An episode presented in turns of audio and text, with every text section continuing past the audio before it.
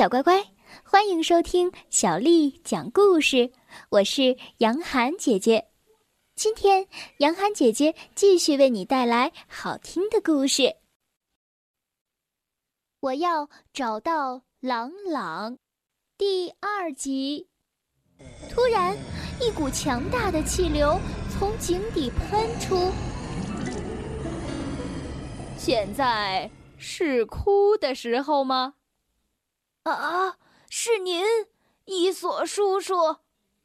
故事爷爷喊道：“别害怕，孩子们，这是我叔叔，他是最著名的故事大王。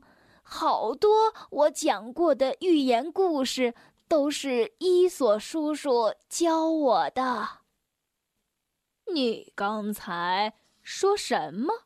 你一直没有找到继承者？鬼魂用低沉的声音问道：“这可太糟糕了！回答我，你还记得那个能让你找到继承者的预言吗？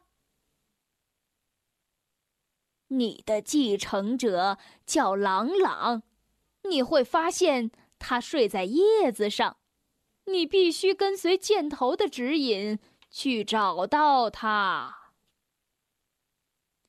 我跟随过很多箭头，找了很多地方，树林、乡村、山谷。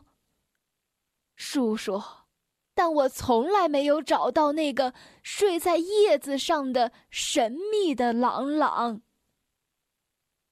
剩下的时间不多了，我的侄子。如果你在三天之内没有找到继承者，我们所有的故事。将会被世人遗忘，只有三天的时间来完成这项工作。三天，我的侄子，你听清了吗？三天，就三天。我愿意学习这些故事，真的，我太喜欢讲故事了。卡梅利多自告奋勇。唉，我的孩子。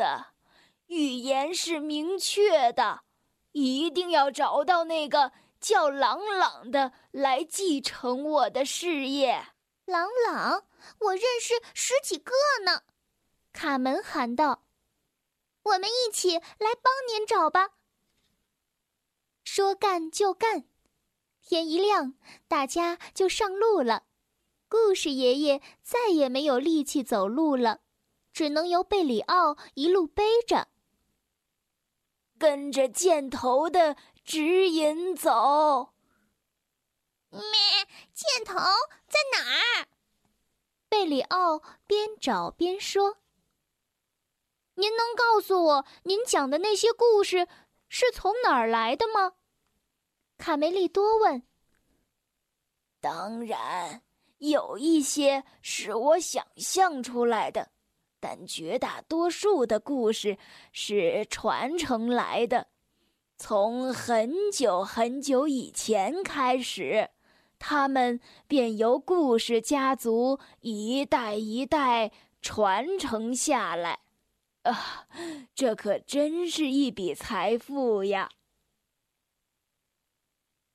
大家首先来到长耳朵朗朗的家里。他是著名的短跑运动健将，因为耳朵太长，跑得快，人们给他起了个绰号，叫做“箭头”。呀，你们是谁？看样子你们好像找我有什么事儿啊？刚才你们说什么来着？野兔朗朗语速飞快。朗朗，是我们卡门和卡梅利多。接下来的时间，卡梅利多向他解释了一大早来访的目的。当叔叔的，野兔朗朗大声的喊道：“啊，太好了！我会学得很快，速度是我的强项。我们现在开始，开始吗？”但是结果，野兔朗朗连一个故事也记不住，就算重复很多次也不行。啊，等一下，等一下，我要这样才能记住。我保证。看，为了不忘记，我把耳朵打个结。三个小伙伴使劲捂着嘴，不让自己笑出声来。咩，耳朵上打的结，嘿嘿，真像大麻花。可怜的家伙！大家终于忍不住笑翻在了草丛里。唉，显然野兔朗朗不是寓言里说的朗朗。别泄气，故事爷爷，我们再去找别的朗朗。嘿，朋友们，你们这就要走了吗？真遗憾，我们玩的多开心啊！哦，我们刚刚玩什么来着？大伙儿接着又去找了灰狼朗朗、舍利朗朗和蜥蜴朗朗，但是都不是他们要找的朗朗。小乖乖，今天的故事就讲到这儿了。如果你想听到更多的中文或者是英文的原版故事，欢迎添加小丽的微信公众账号“爱读童书妈妈小丽”。接下来又到了我们读诗的时间了。今天为你读的这首诗是罗隐写的《风》。风，罗隐。不论平地与山尖，无限风光尽被占。采得百花成蜜后，为谁辛苦为谁甜？风，罗隐。不论平地与山尖，无限风光尽被占。采得百花成蜜后。为谁辛苦为谁甜？风，罗隐。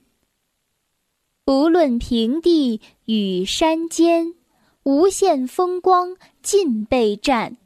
采得百花成蜜后，为谁辛苦为谁甜？